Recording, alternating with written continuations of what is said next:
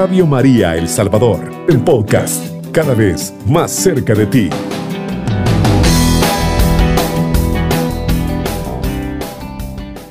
Dice el Salmo 27, 9.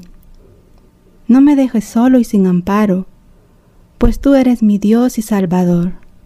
No me abandones, no me dejes solo, mi Dios y Salvador.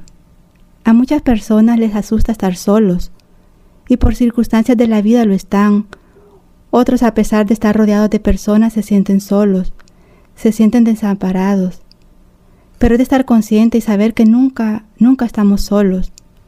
Y podemos aprender de Jesús y de nuestra Madre, porque ellos también estuvieron solos, pero confiaban en el Padre, en la compañía del Padre. Jesús en algunos momentos estuvo acompañado de sus discípulos y de otras personas, y en otras estuvo solo. Cada vez que se retiraba a orar estaba solo.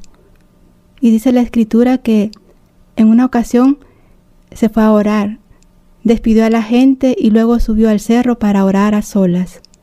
Luego cayó la noche y él seguía ahí solo. Jesús sabe estar a solas, porque no se siente solo, y si no experimenta la soledad es porque vive en continua comunión con el Padre y con el Espíritu Santo. Sin embargo, hay momentos en los que Jesús tuvo la necesidad de sus amigos humanos. En esas ocasiones algunos estuvieron junto a Él y en otras ocasiones no estuvieron.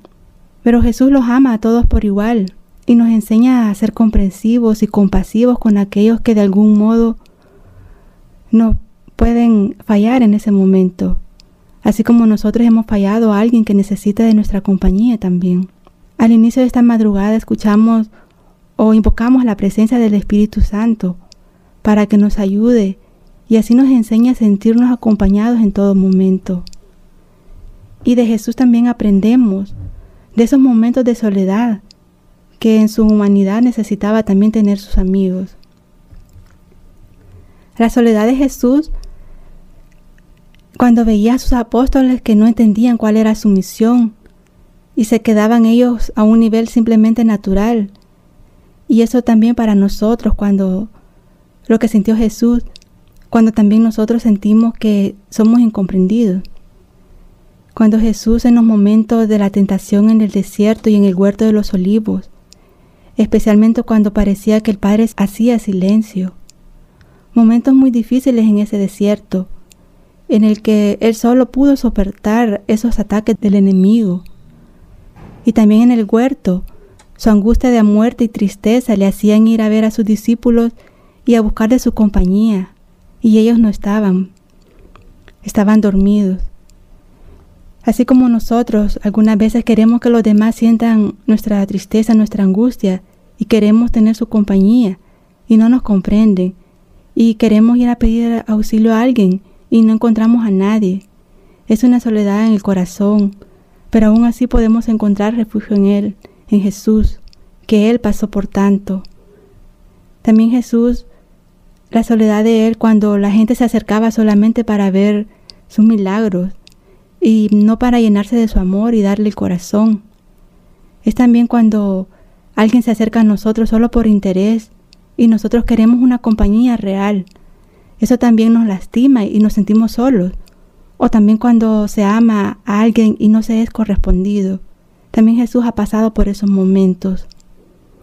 También Jesús, al ver que tantos corazones estaban muertos de tibieza, la falta de fervor, a pesar de sus signos no se dejaban resucitar por su infinito amor.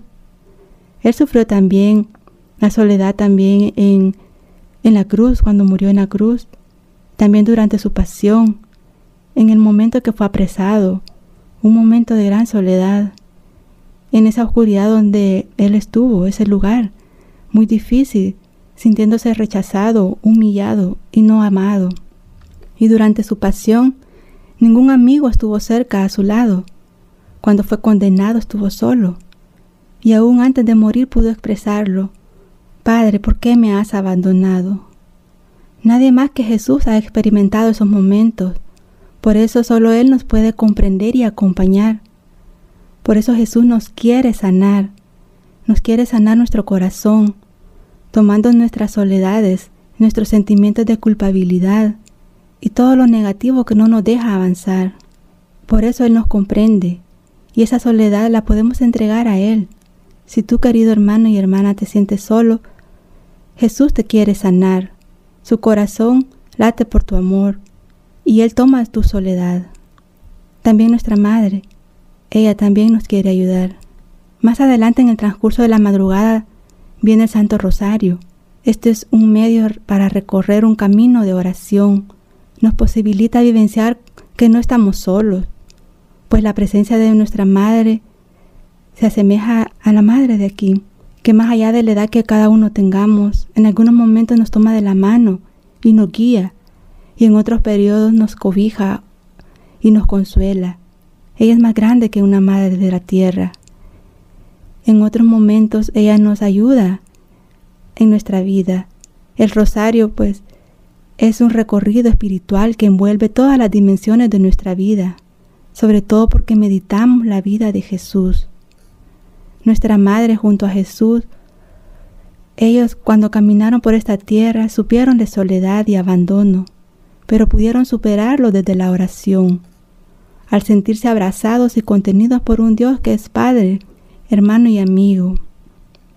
Ellos comprendieron y experimentaron esos sentimientos de soledad. María Santísima, durante los primeros meses de embarazo, nos cuenta la Sagrada Escritura que, a través del Evangelio de San Mateo, al saber José que María estaba esperando un niño sin vivir juntos, piensa dejarla en secreto. Qué grande habrá sido la soledad de María en esos momentos. Sin embargo, ella dirige su mirada a Dios y por eso su soledad se llena de presencia, de la presencia de Dios la cual le asegura que no la dejará solo en los momentos difíciles. Ella desde la fe puede comprender que el Señor tiene una respuesta para cada necesidad y para cada problema, y que esa respuesta ha de llegar en el momento justo. Así tú, querido amigo y amiga, que has sentido en tu corazón esa soledad, ese desamparo o esa sensación de soledad.